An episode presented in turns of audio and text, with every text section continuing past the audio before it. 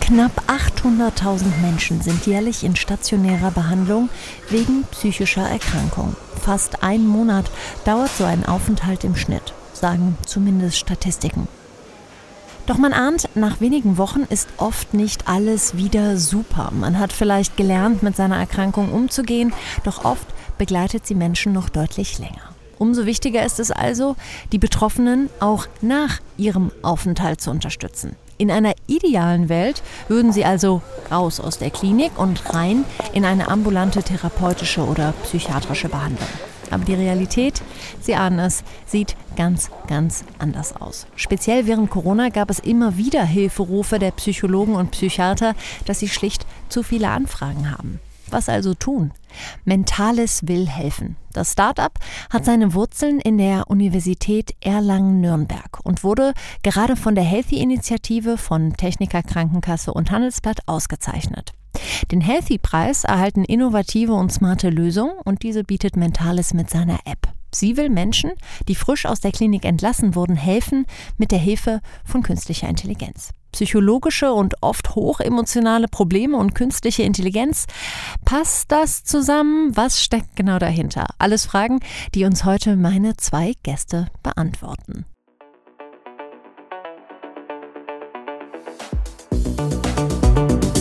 Themen im Tiefenrausch. The Economy, der Podcast, der Wirtschaft hörbar macht. Mein Name ist Jessica Springfeld und ich freue mich auf Mentales Gründer Christian Aljoscha Lukas und Geschäftsführer Jürgen Stein. Herzlich willkommen und nochmal herzlichen Glückwunsch zum Healthy Award. Vielen lieben Dank. Vielen lieben Dank. Ich glaube, dass ähm, psychische Krankheiten und vor allem Depressionen eine Volkskrankheit sind. Das ist in Deutschland inzwischen so ein bisschen durchgesickert. Die größten Tabus scheinen da zumindest gebrochen. Ähm, und es gibt tatsächlich auch immer mehr Apps, die versprechen, das psychische Wohlbefinden zu erhöhen. Da muss man einfach nur in den App Store gehen. Warum haben Sie sich denn speziell auf die Nachsorge spezialisiert? Was war da der Startpunkt, Herr Lukas? Ich forsche selber seit 2014 an der Friedrich-Alexander-Universität hier in Erlangen-Nürnberg genau zu diesem Thema Smartphone-Apps für die psychische Gesundheit. Und wir haben Studien entlang der sogenannten Patienten-Journey gemacht. Das bedeutet im Bereich der Prävention, Begleitung von ambulanter Psychotherapie. Aber wir haben damals als Universität auch sehr viele Anfragen von Kliniken und Krankenkassen hier in unserer Region bekommen, die gesagt haben, in der Nachsorge gibt es ein spezielles Problem nämlich dass viele Betroffene eben in Versorgungslücken fallen, nachdem sie im Krankenhaus behandelt worden sind. Und genau hier wollten wir ansetzen. Gibt es denn da Zahlen? Also gibt es sozusagen Rückfallquoten? Ähm, da hat jemand äh, sich wahrscheinlich hart so einen Platz erkämpft in so einer Klinik. Ja, und dann kommt er wieder raus und ähm, muss dann doch kurze Zeit später wieder rein? Oder wie darf ich mir das vorstellen? Ja, tatsächlich gibt es Zahlen. Der Spitzenverband der gesetzlichen Krankenversicherung hat das äh, wissenschaftlich sozusagen eruiert und hat feststellen müssen, dass nach der Entlassung innerhalb von zwölf Wochen dann auch schon 20 Prozent, also jede fünfte Person rehospitalisiert werden muss. Über ein Jahr hinweg sind es tatsächlich 32 Prozent, also jeder Dritte. Ich habe gerade schon gesagt, immer mehr Menschen trauen sich wirklich, äh, Hilfe in Anspruch zu nehmen. Aber gibt es dazu Zahlen? Unsere Infobox klärt auf. Die Zahlen überraschen. Laut der Deutschen Gesellschaft für Psychiatrie und Psychotherapie sind pro Jahr knapp 28 Prozent der erwachsenen Deutschen von einer psychologischen Erkrankung betroffen. Das sind rund 18 Millionen Menschen. Die meisten leiden unter Angststörungen. Es folgen affektive Störungen, worunter auch Depressionen fallen, Störungen durch Alkohol- oder Medikamentenkonsum und viele weitere. Doch nicht alle Betroffenen suchen sich Hilfe. Weniger als jeder Fünfte wendet sich tatsächlich an einen sogenannten Leistungsanbieter. Pro Quartal nehmen im Schnitt 1,5 Millionen gesetzlich versicherte Patienten psychotherapeutische Leistungen in Praxen in Anspruch. Knapp 790.000 Menschen wurden 2020 vollstationär behandelt, sprich in Kliniken und Krankenhäusern. 53 Prozent der Behandelten waren männlich und 47 Prozent weiblich. Im Durchschnitt waren sie 46 Jahre alt und verbrachten gut 29 Tage im Krankenhaus. Die Entlassung ist ein wichtiger Augenblick für alle von ihnen. Doch oft kommt es dann zu Problemen. Und genau hier setzt Mentalis an.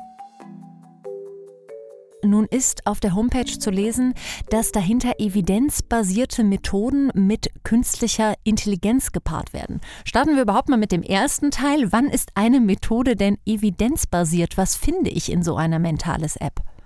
Evidenzbasiert bedeutet für uns, ähm, dass wir damit auf zwei Säulen stehen. Das eine ist, dass wir uns natürlich anlehnen an alledem, was in Theorie und Praxis einfach als sehr, sehr wichtig und wesentlich schon herausgefunden worden ist. Also sprich, was andere Studien belegt haben, was wirkt zum Beispiel bei einer Depression. Weil wir aber aus der Universität kommen, ist es unser eigener Anspruch, eben auch eigene Forschungsstudien zu machen, eben zur Wirksamkeit und auch zur gesundheitsökonomischen Auswirkung von unseren Programmen. Evidenzbasierung ist also bei uns immer beides. Okay, dann haben wir den Teil evidenzbasiert, dann kommen wir mal zum Teil künstliche Intelligenz. Das hört sich ja für viele so ein bisschen kalt an, so ein bisschen generisch. Wie passt das zusammen mit, mit Psychologie?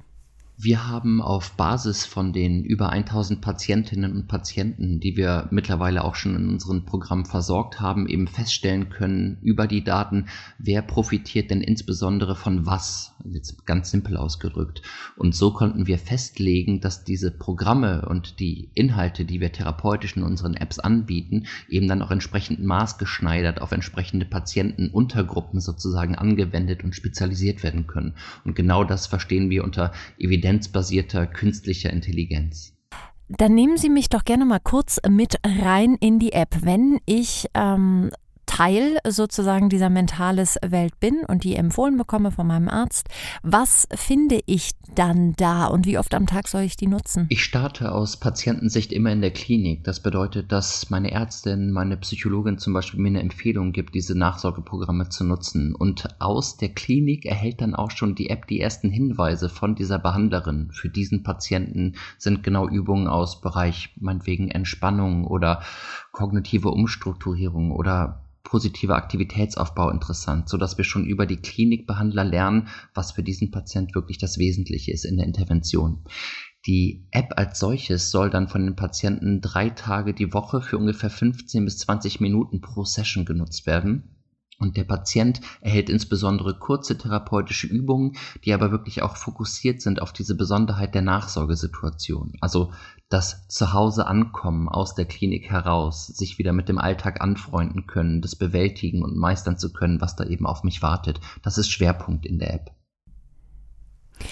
Jetzt sind Sie Psychologe und kommen wirklich aus der Uni und ähm, das ist super wichtig, klar, und da ist die Idee entstanden. Aber wenn man natürlich sagt, okay, ich möchte daraus wirklich ein Geschäftsmodell machen, dann braucht man eben auch andere Leute, Leute wie Herrn Stein. Wie haben Sie zwei sich denn kennengelernt und wie kam die Idee, okay, wir machen wirklich eine App, mit der wir auch wirklich an Krankenkassen herantreten, ähm, ja, und daraus ein Geschäftsmodell, Herr Stein? Tatsächlich ist die Geschichte, wie wir uns äh, kennengelernt haben, sehr schön, ähm, weil Herr Dr. Lukas hat eben genau den Punkt, den Sie angesprochen haben, auch erkannt, dass es eben Unterstützung im Kaufmännischen auch benötigt und hat einen Freund in Berlin angesprochen, ob er denn nicht jemand in Nürnberg kennen würde. Und sein Freund aus Berlin hat wiederum einen Bekannten äh, aus Hamburg angesprochen. Und dieser Bekannte aus Hamburg wusste, dass ich in Nürnberg äh, ähm, zurzeit auch ja, neue Herausforderungen gerne annehme und er hat mich angesprochen. Also gefunden haben Sie sich schon mal und es hört sich so an, als wäre das ein bisschen vorherbestimmt gewesen. Ähm, und wie war das dann? Wie darf ich mir das vorstellen? Wie entwickle ich ein Geschäftsmodell ja im deutschen Gesundheitssystem, das ja jetzt nicht unbedingt dafür bekannt ist, super wendig zu sein und ähm, vielleicht jede Idee mit offenen Armen aufzunehmen? Also wir hatten da ähm, einen kleinen Vorteil dass wir über diese vielen Studien, die wir durchgeführt haben, ja schon viele Spieler im Gesundheitsmarkt ganz gut kannten. Also seien es Kliniken oder seien es Krankenversicherung und daher auch, und das ist uns besonders wichtig, auch verstehen, was den anderen Parteien jeweils wichtig ist, dass wir gemeinsam eine Win-Win-Win-Situation für Kliniken, für Krankenkassen, aber auch für Patienten und Patientinnen erzeugen. Und das, da konnten wir entsprechend auf unsere Erfahrung aufbauen. Und wir haben natürlich ein ganzes Entwicklerteam, ähm, das äh, da die Apps programmiert. Äh, das passiert bei uns alles in-house. Und ich höre so ein bisschen raus, vielleicht auch diese Nähe zur Uni war ganz hilfreich. Ähm, wie ist das? Ähm, hat sich da gefühlt vielleicht auch was getan? Also man hört zum Beispiel an der, äh, an der TUM in München ist es ja relativ äh, normal, dass es da inzwischen Inkubatoren gibt und dass wirklich die Studenten ermutigt werden zu gründen. Das ist dann aber eben meistens BWL. Wie ist das? Ist das auch in so Bereichen wie Psychologie angekommen, dass das eine Möglichkeit ist? Tatsächlich ist es in dem Fachbereich der Psychologie eher die Ausnahme, dass etwas ausgegründet wird. Nichtsdestotrotz war es die FAU, also die Friedrich-Alexander-Universität bei uns, sehr, sehr hilfreich mit verschiedenen Initiativen eben auch solche Ausgründungen sozusagen zu unterstützen. Also es würde durchaus sehr gesehen, ähm, sehr gerne gesehen, Verzeihung, aus der Universität auszugründen und das entsprechend auch unterstützt. Herr Stein, wie sehen Sie das denn? Es hört sich immer klasse an. Ja, wir sind äh, ein Startup im Health-Bereich und wir wollen da helfen und Leute unterstützen. Ähm, aber was waren die Stolpersteine jetzt wirklich auf dem Weg, Mentales zu gründen, bekannt zu machen? Und wo stehen Sie heute an welchem Punkt? Also ich würde es gar nicht als Stolpersteine, sondern eher als Meilensteine bezeichnen, weil das sind äh, keine Aufgaben, die man nicht vorhersehen kann, sondern der Weg äh, ist eigentlich relativ klar definiert und man muss das halt einfach, einfach machen. Das ist äh, so auch ein geflügeltes Wort zwischen Dr. Lukas und mir. Mach, mach's halt einfach, äh, statt äh, darüber zu reden. Und so ist es halt, äh, dass man verschiedene Punkte hat. Wir sind äh, sehr lange tatsächlich im Inkognito-Modus, also ähm, äh, als U-Boot unterwegs gewesen und haben unsere Forschungstätigkeiten durchgeführt, dass wir eben auch äh, evaluieren können, dass wir sicherstellen können, dass unsere Apps, dass unsere Programme funktionieren. Und als wir dann gemerkt haben, ja, das funktioniert tatsächlich sehr, sehr gut, was wir machen, sind wir zum letzten Jahreswechsel so ein bisschen aufgetaucht und haben uns dann auch im Markt bekannter gemacht, a über Wettbewerbe, aber b auch über direkte Kontakte zu Kassen äh, und zu Leistungserbringern, die uns noch nicht aus der Forschung kannten. Das heißt, die sind jetzt schon Teil im Leistungskatalog mancher Krankenkassen ähm, oder ähm, ist das sozusagen, läuft das Verfahren noch? Ja, das heißt das. Äh, wir sind Medizinprodukthersteller und wir haben entsprechend schon äh, Selektivverträge mit unterschiedlichen Krankenkassen, die unsere Leistung erstatten. Gibt es denn schon erste Zahlen, Herr Lukas? Gibt es schon Feedback, inwiefern die Mentales-App wirklich helfen kann, damit diese Rückfallquoten geringer werden von den Menschen, ähm, die aus einer psychiatrischen oder psychologischen Klinik kommen? Ja, unbedingt. Die Zahlen haben wir insbesondere eben über unsere Forschungstätigkeiten bisher schon äh, erhoben, wo wir schon über 1000 Patientinnen und Patienten mit unserem Programm versorgt haben, wo wir dann auch entsprechend mittlere bis große Effektstärken verzeichnen können. Das bedeutet, dass die Intervention, also diese Apps, die wir anbieten, dann auch wirklich eine therapeutische Wirksamkeit hat, also tatsächlich zum Beispiel Symptome reduzieren kann oder Wohlbefinden steigern kann. Und genau eben auf Basis dieser Zahlen können wir entsprechend auch Krankenkassen und Kliniken davon überzeugen, mit uns zusammenzuarbeiten. Was ist denn dann zum Abschluss Ihrer beiden Vision? Wenn Sie sich malen äh, könnten, ähm, wo würden Sie mit Mentales, sagen wir mal, in drei Jahren stehen? Für mich ist es als Psychologe jetzt mal ganz klischeehaft gar nicht unbedingt etwas Quantitatives, sondern eher etwas Qualitatives. Einerseits ist es meine Vision, dass wir möglichst viele Patientinnen und Patienten, die in eine Versorgungslücke fallen würden, dann tatsächlich auch ähm, weiter versorgen können mit Mentales. Und rein operativ gedacht ähm, muss das ja auch gelebt werden im Markt sozusagen in der Versorgung. Und meine Vision äh, diesbezüglich ist, dass die Kliniken Mentales dann auf dem Schirm haben als eine wirklich hochqualitative, seriöse und auch belastbare Option, um Patienten auch weiter anzubinden an die Versorgung. Also ich mache es weniger an, an Umsatz- oder Ergebniszahlen fest, sondern etwas mehr vielleicht an der Marktdurchdringung. Wir sind ja jetzt äh, dabei, gerade unsere Programme in Deutschland auszurollen, dort Kassen und Kliniken als Kooperationspartner zu gewinnen. Aber wenn Sie über drei Jahre sprechen, dann muss ich sagen, da reicht Deutschland aus meiner Sicht tatsächlich nicht, weil dieses Problem der Versorgungslücke nach dem teilstationären oder stationären Aufenthalt in der Klinik, das ist kein deutsches Problem. Das finden Sie durchgängig in ganz Europa.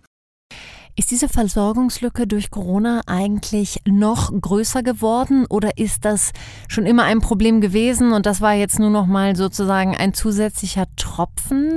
Also Corona war sicherlich ein sogenannter Brandbeschleuniger, das kann man sagen. Wir haben das im stationären und teilstationären Bereich ähm, gesehen in der ersten und zweiten Welle, wo die sogenannten Tageskliniken, die oft eine sehr, sehr gute Möglichkeit zur Weiterbehandlung auch sind, äh, dann auch komplett schließen mussten wegen Corona.